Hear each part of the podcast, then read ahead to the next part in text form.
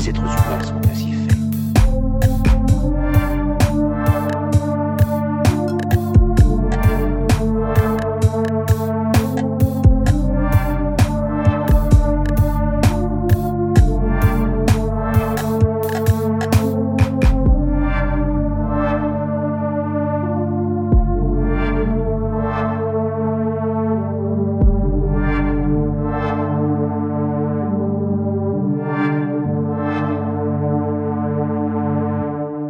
Les êtres humains sont ainsi faits.